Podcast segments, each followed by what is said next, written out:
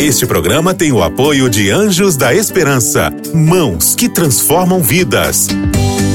Para saber mais, ligue para 12 21 27 30 30.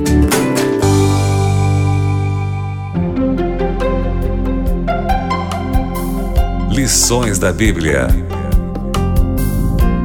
Este é o Lições da Bíblia. Que bom que você está conosco agora para nós estudarmos um pouco mais a palavra de Deus. Hoje nós estamos aqui com alguns amigos para estudar um tema muito importante a adoração no contexto da educação. E conosco está o pastor Wendel, tudo bem, pastor Wendel? E o pastor Wellington Barbosa. Bem-vindos ao programa Lições da Bíblia.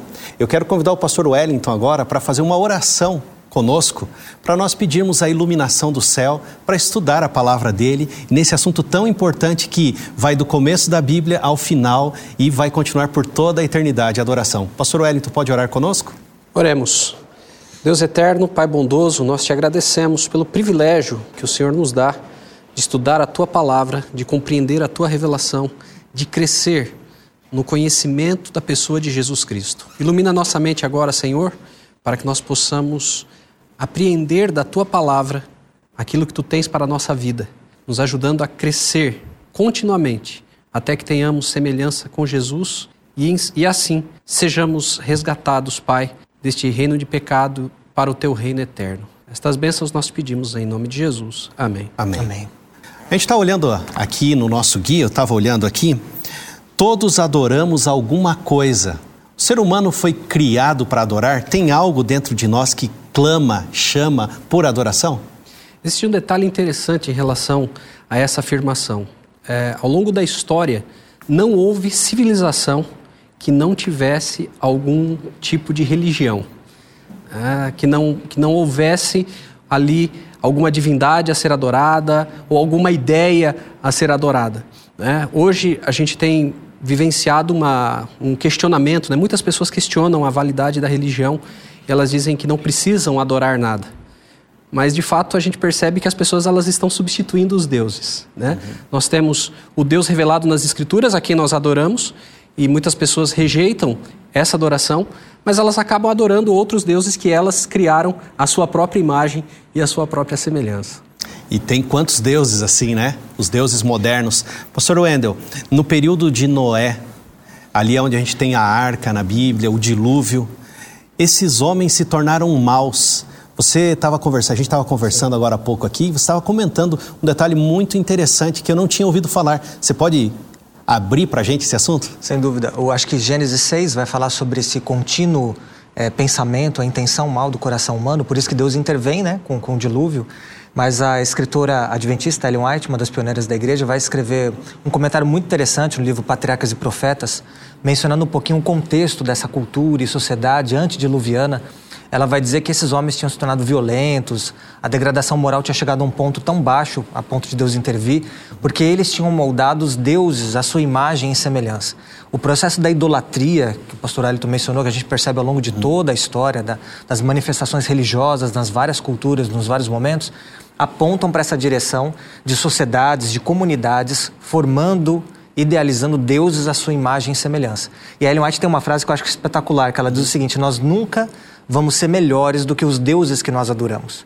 Então, se esses deuses de pedra, de, de barro, de ouro até mesmo, uhum. é, forem moldados como uma extensão de quem nós somos, talvez aí parecido com a mitologia grega, que você tinha um deus que era caprichoso, outro era vingativo, uhum. Né? havia um conflito entre os deuses. Se nós pensarmos em divindades como extensão daquilo que é pior em nós, ou ainda que seja do que é melhor em nós, mas tão limitados como nós somos, nós nunca seremos melhores do que nós somos. Então, essa noção de que nós adoramos alguém que é superior a nós, transcendente a nós e moralmente muito é, é mais sofisticado e mais puro e santo do que nós somos. Então, realmente, isso é um horizonte que nós temos uhum. para continuar avançando e sermos transformados. Okay? Agora, o povo de Israel está no livro de Êxodo, agora está lá no Egito. Eles chegam com 70 pessoas, eles começam a passar mais de 400 anos lá, passaram um tempão, e agora eles estão prestes a ser libertos as pragas vêm e tudo mais, mas os egípcios tinham muitos deuses, não é? Eles tinham muitos deuses e, e, e a própria sequência das pragas e os, os, objetos que são atingidos pelas pragas, eles eram representações das divindades egípcias. Então, por exemplo, é, nós temos o Nilo, uhum. né, a água se tornando em sangue. É Deus agindo em algo que era adorado pelos egípcios. O né? Rio Nilo era um Deus. O Rio Nilo, né? Exato. De existência do Egito. É, era, era a, o Egito era a dádiva do Nilo. Né, você tem a multiplicação das rãs, e aí você tem as divindades em formato de rãs. Você tem as trevas e a adoração que existia ao sol. Né? Então, tudo isso está relacionado com um, o Deus de Israel demonstrando para os egípcios quem de fato era o verdadeiro Deus. Eles adoravam todos esses elementos e agora o Deus de Israel está dizendo: bom, vocês estão colocando a confiança de vocês no lugar errado. Uhum. Eu sou o Deus verdadeiro e eu estou provando para vocês que os deuses a quem vocês adoram são incapazes de conter a minha vontade. Agora, talvez estejam os nossos amigos que estão aí acompanhando conosco aqui o estudo do, do, guia, nessa temporada, nesse momento exato, e devem estar se perguntando: não, mas eu não adoro nenhum rio, eu não adoro nenhuma é, é, divindade assim como vocês estão falando. Tem outros deuses? Existe um detalhe interessante, né? Um sociólogo chamado é, Durkheim, ele, ele tinha uma ideia, ele desenvolveu uma ideia em que a sociedade ela estabelece os valores, é, que são os valores normativos para ela. Então, posteriormente, existe uma simbolização dessa, desses valores, um totem, uhum. e depois, então, a adoração desse totem. Né? Se a gente fosse olhar quais são os totens que nós temos hoje, uhum. Né? Interessante. Então, existem os, o, o, o totem do dinheiro, existe o totem do dinheiro, existe o totem da sexualidade, existe o totem da filosofia. Né? Então, são deuses, o, poder, né? o, o totem do poder, né? são deuses que estão aí, né? à, à disposição de todas as pessoas. E existem aqueles que escolheram adorar esses deuses e que fazem qualquer coisa uhum. por esses deuses. Então, é, a afirmação de que todas as pessoas adoram alguma coisa ou alguém deve ser levada muita, muito em consideração. E tem um autor é, cristão que vai colocar que o coração humano é uma fábrica de ídolos. Né? Então, essa inclinação para nós termos nossos ídolos. E a definição que o guia vai trazer é que o que mais amamos, aquilo em que mais concentramos nossa atenção e pelo que vivemos, é isso que nós adoramos. Ou seja, então, para você poder, quem está nos ouvindo, né, assistindo, é, o que, que é um ídolo para mim, o que, que pode ser um ídolo? Tudo que cai nessa categoria daquilo que motiva, que inspira a nossa vida, que gera a nossa concentração e nossa devoção, é o nosso ídolo. Aqui no guia tem uma pergunta, pastor Wellington, que diz assim, Apocalipse 14, 6 a 12, por que a questão da adoração será tão central na crise final antes do retorno de Cristo? Pastor Wendel já começou é, na verdade eu vou seguir na, na, na, mesma linha aqui, na esteira daquilo que o pastor Wendel mencionou. Nós estamos já acompanhando um momento em que você vê um confronto de narrativas muito grande. Isso ao longo da história ocorre e agora nós estamos vendo isso de maneira bastante intensificada. Para aqueles que são cristãos e estão acompanhando né, e, e pensando a respeito do momento que nós estamos vivendo, né, cada, cada vez mais é, se levantam questionamentos em relação a Deus, em relação à palavra de Deus, aquilo que está revelado, se é verdade, se não é, se as profecias vão acontecer, se não vão acontecer. E existem N explicações. Existe um, um, um, ponto muito importante que é se esse Deus ele existe e é real e ele se revela nas Escrituras, né? É, esse Deus, ele mudou ao longo da história, porque a gente vê uma coisa, parece que no Antigo Testamento uma coisa, no Novo Testamento outra coisa. Será que mudou? Será que não mudou? E aí a gente vai estudando a Bíblia, a gente vai chegando a algumas conclusões. Primeiro, Deus é o mesmo ontem, hoje, eternamente. Ele é o Deus da graça, o Deus da misericórdia, um Deus que se relaciona conosco, do qual nós podemos reagir é, adorando por aquilo que ele é, por aquilo que ele tem feito. Né? E então, quando nós adoramos e nós entendemos o Deus a quem nós adoramos, então nós nos submetemos a esse Deus. Quando existe submissão, existe então obediência, que é algo que hoje em dia não tem sido é, muito bem valorizado. Né? A subversão é, é, é a ordem da vez. Então, qual que é o grande ponto no conflito final? A quem é que nós vamos nos submeter? E essa é a pergunta. A quem nós vamos nos submeter? Nós vamos nos submeter ao Deus que se revela na palavra, uhum. da maneira como se revela, esse Deus que acompanha ao longo da história, é o Criador, é o, o, o originador, o redentor de, de, de todos aqueles que confiam no nome dele, ou nós vamos nos submeter às narrativas que são feitas muitas vezes em nome de Deus e outras vezes negando a existência de Deus. Agora, há um tema que diz assim: que transmitis, que os transmitissem a seus filhos. O que, que é para transmitir para os filhos? O que, que é para contar para os filhos? Tem a ver alguma coisa com Deuteronômio ali, capítulo 6, aonde Deus orienta os pais, os homens, né? O homem tem o seu papel na educação de acordo com a Bíblia e a mulher também. Mas o que, que Deus estava querendo dizer?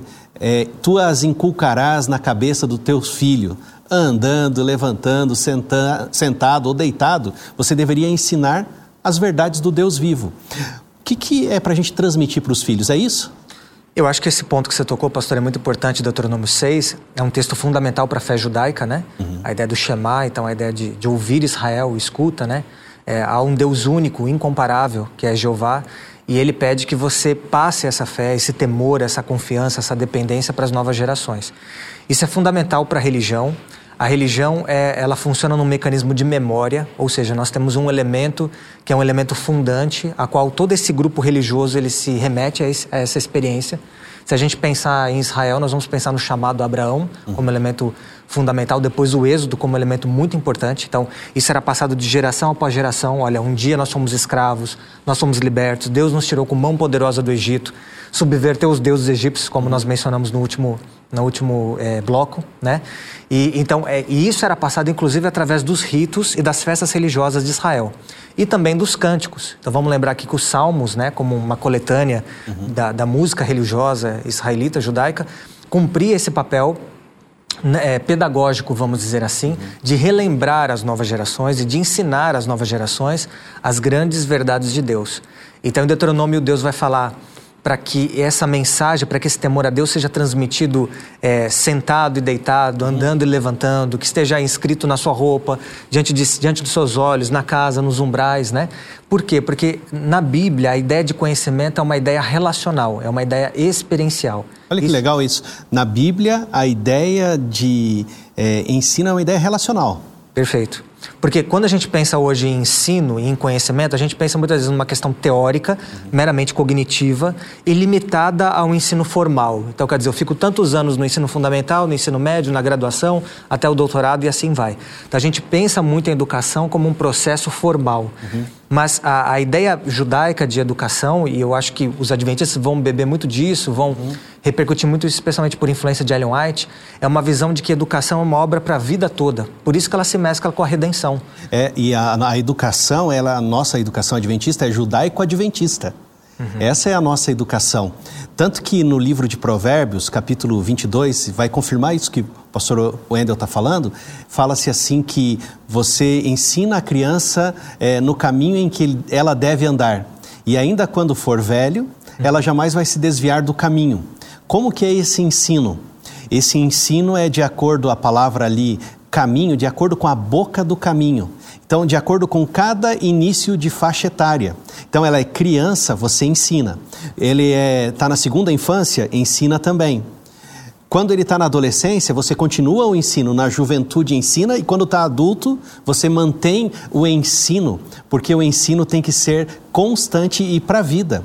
É nessa, nessa questão de ensino de pais a filhos, o que eu fiz uma pesquisa nesse texto e entendi o seguinte, que enquanto houver paternidade, vai haver ensino, vai haver educação, porque a educação é para a vida toda. Então, já está velhinho, o pai encosta e fala assim, filho, esse é o caminho, vamos por aqui.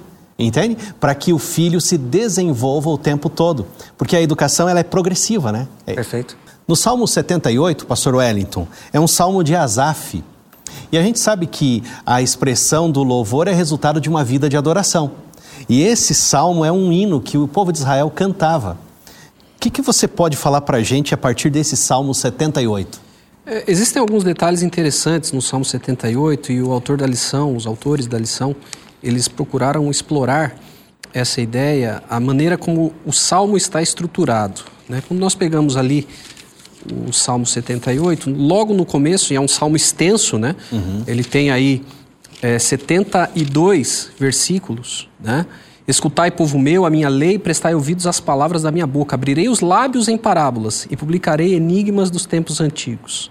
O que ouvimos e aprendemos, o que nos contaram nossos pais, não o encobriremos a seus filhos. Contaremos à vindoura geração os louvores do Senhor e o seu poder e as maravilhas que ele fez. Só essa introdução aqui, uhum. nós já poderíamos ficar um bom tempo discutindo só essa introdução.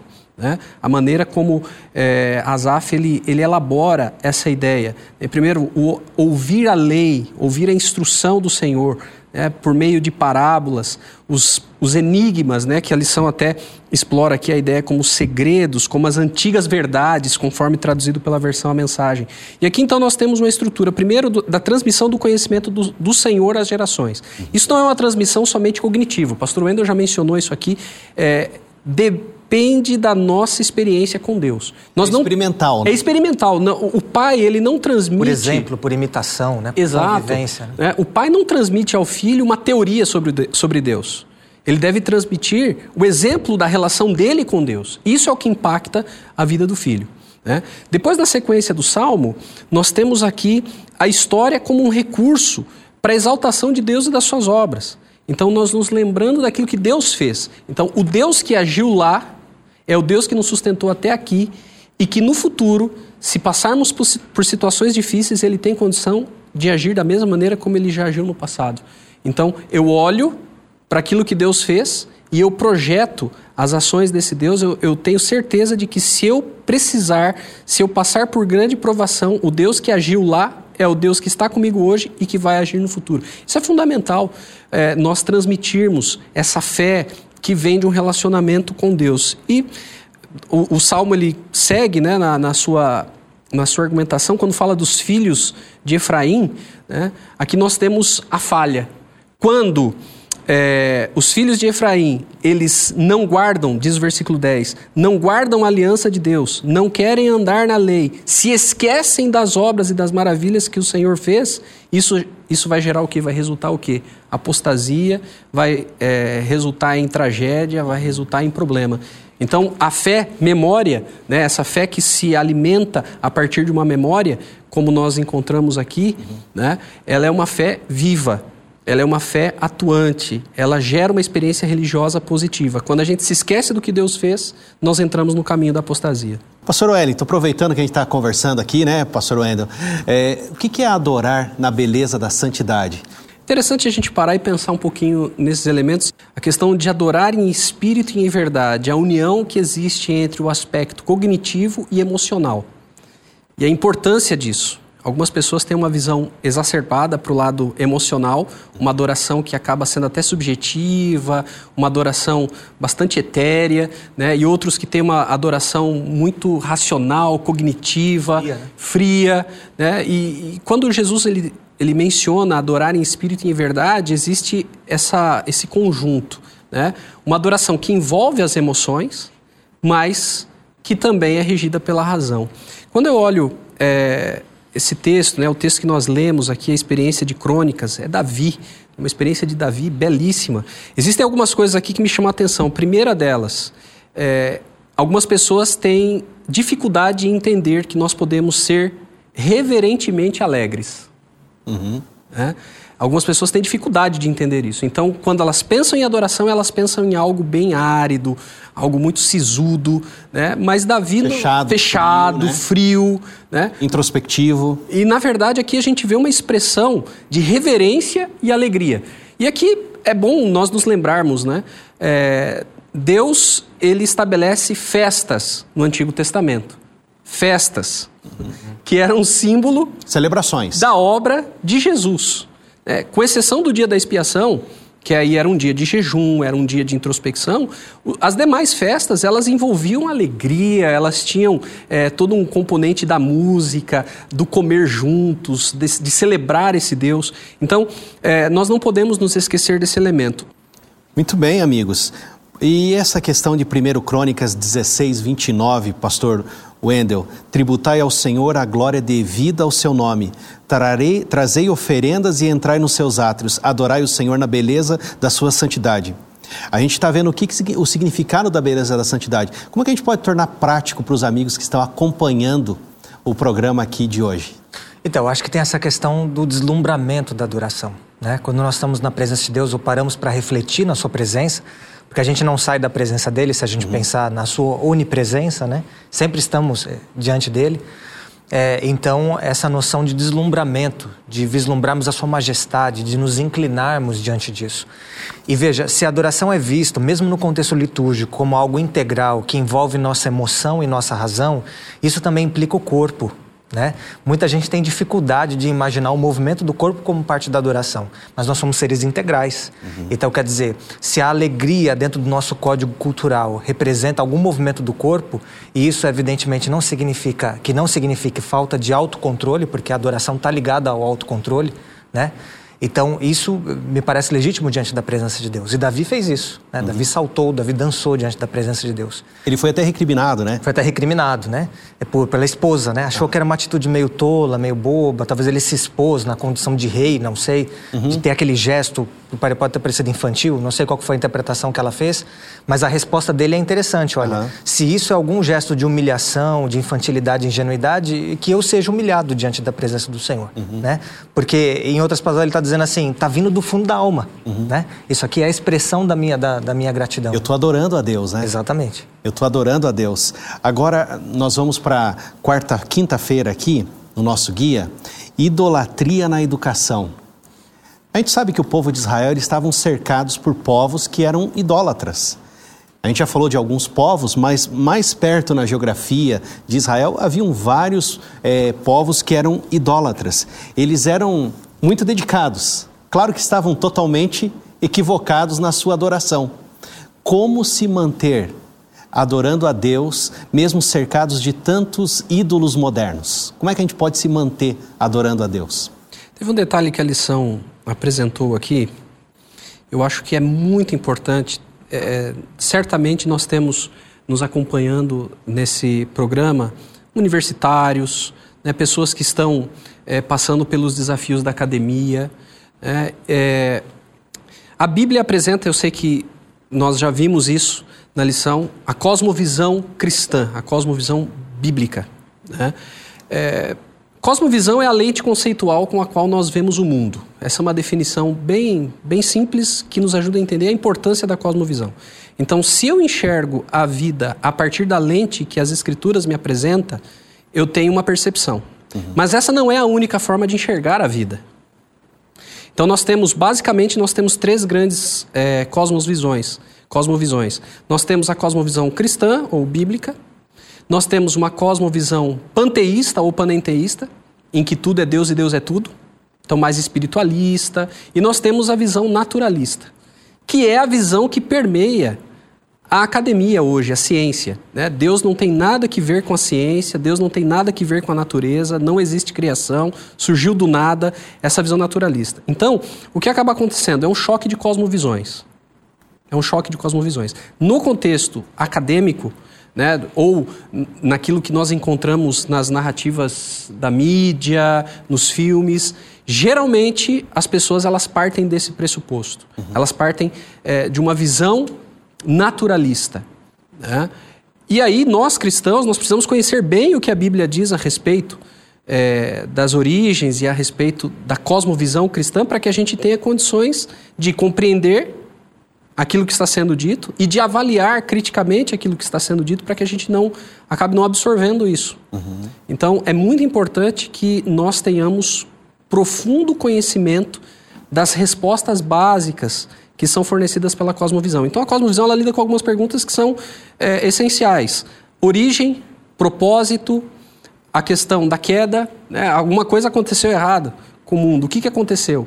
Né? O cristão responde de um jeito, o, o panteísta de outro, o naturalista de outro. Como nós resolvemos o problema em que nós nos encontramos? E quando isso será resolvido? Então são perguntas que a cosmovisão responde.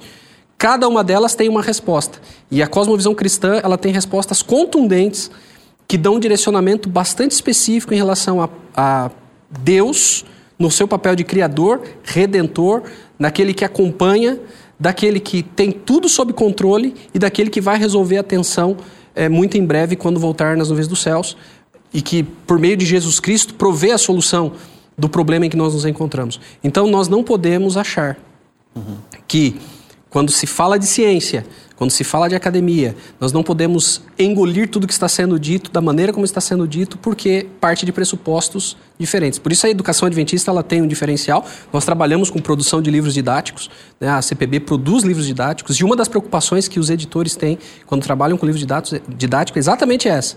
O que nós estamos passando? Nós estamos passando a ciência sob, uma cosmo, sob a perspectiva da cosmovisão cristã ou da cosmovisão naturalista? Precisamos dar a resposta certa. E aí acho que a vantagem do modelo adventista é de apresentar as duas visões. Uhum. Né? Então você tem o modelo naturalista, que é o consenso, né? que é aquilo que se ensina e o que se pede no vestibular, e que você vai pedir na graduação, em todos os cursos, mas você apresenta uma visão também alternativa. Existem lacunas nessa teoria, né? ela tem brechas e talvez exista uma explicação melhor para isso. E à luz da Bíblia, à, luz de uma fonte sobrenatural, moldando essa cosmovisão, a gente teria outras respostas. Amém. Obrigado, amigos por, por esse conhecimento compartilhado aqui, nesse contexto de adoração, né? no contexto da educação. A gente aprendeu muitas verdades aqui, muitos links para a gente poder compartilhar a palavra de Deus. Eu quero agradecer a vocês pelo conhecimento compartilhado, pelas palavras, pelos, por esse enfoque da verdadeira adoração. A gente sabe que Deus está procurando os verdadeiros adoradores, os que o adorem em espírito e em verdade, que Ele encontre em nós e que Ele encontre em você também um verdadeiro adorador. Lembre, nós vivemos no mundo, mas nós não somos do mundo. Nós aprendemos, sobretudo, retemos aquilo que é bom e sempre dependemos do Senhor porque a crise final que vai vir sobre a terra, e já vivemos hoje também nela, Sabe o que acontece? É uma crise entre quem vai adorar a Deus ou não vai adorar a Deus. Que você, que eu, que nós possamos sempre adorar aquele que fez os céus e a terra. Por quê? Porque ele está prestes a voltar e ele vem para buscar os seus adoradores. Que Deus te abençoe. Você ouviu Lições da Bíblia. Este programa é um oferecimento da revista Princípios. Entre no nosso site novotempo.com/rádio e peça sua revista totalmente grátis.